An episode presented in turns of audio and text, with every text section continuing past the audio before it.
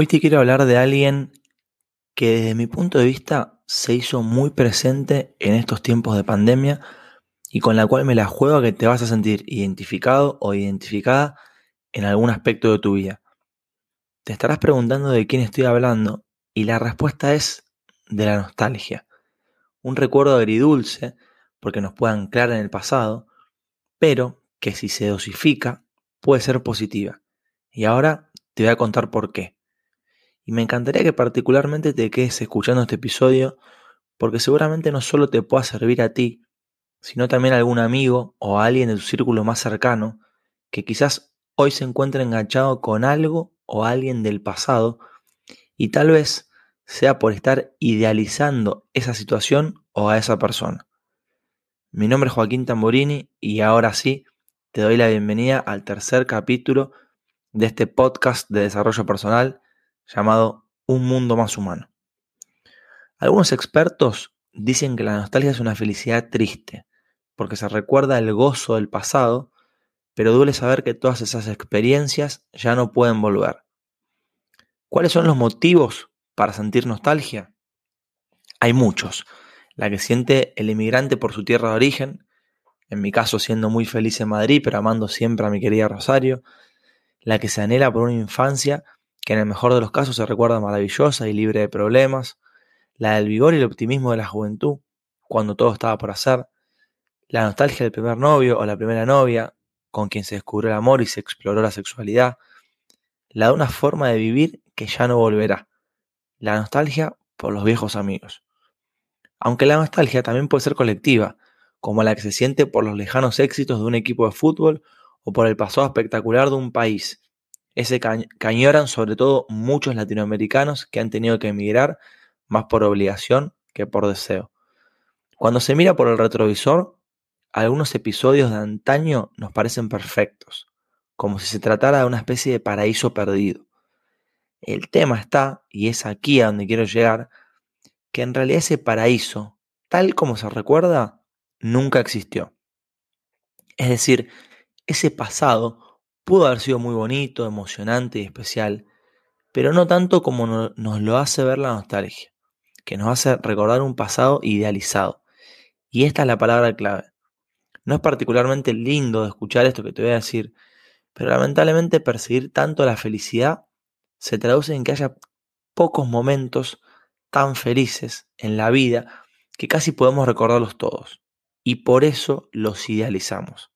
Y si no, Ponle pausa a este episodio y apunta los 10 momentos más felices de tu vida. Hazlo y dime si cuando vas por la mitad no tienes que ponerte a pensar un poquito para completar la lista. Ojo, sería estupendo que puedas apuntar cientos de momentos. Que apuntes, por ejemplo, al almuerzo de hoy con tu familia, con tu pareja, con tus amigos, o solo en un parque acompañado de un buen libro, o como tú quieras. Pero el problema está en que solemos no darle tanta importancia a este tipo de momentos de la vida cotidiana. Solemos estar tan poco presentes y conectados con cada momento en particular que nos resulta muy difícil poder disfrutarlos con plenitud. Así que volviendo a la nostalgia, estamos ante un sentimiento tramposo, porque no hay más paraísos que los que se inventa nuestra memoria, que recuerda un pasado que parece mejor de lo que fue. ¿Y cuál es el problema con esto?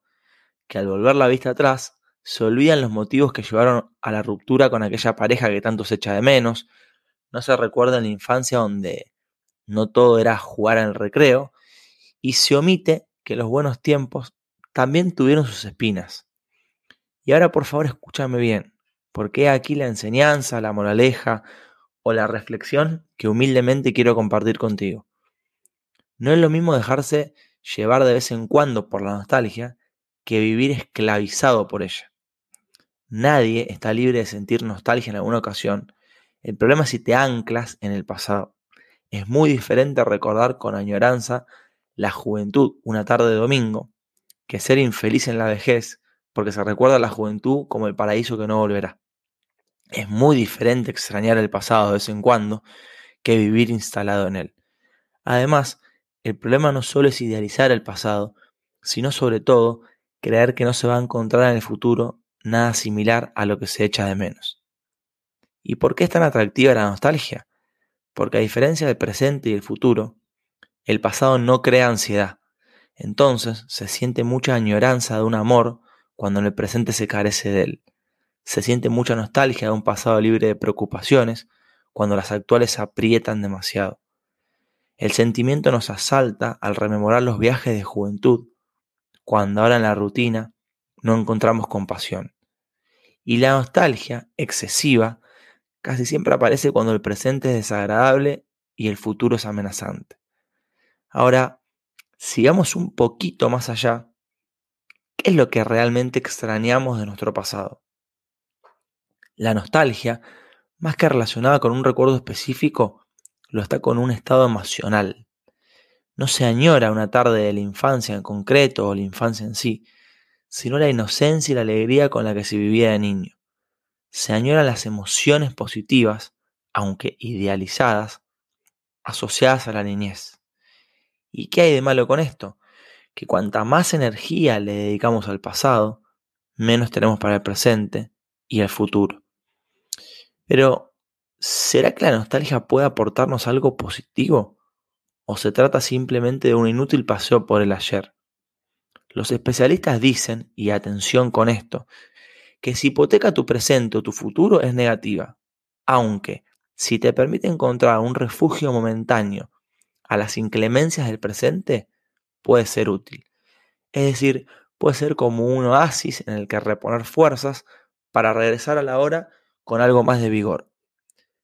Por otro lado, otro aspecto positivo de la nostalgia es que puede desempeñar un papel importante en nuestra identidad, porque los recuerdos de un pasado idealizado nos permiten sentir que nuestra identidad es bella y valiosa, que el pasado valió la pena.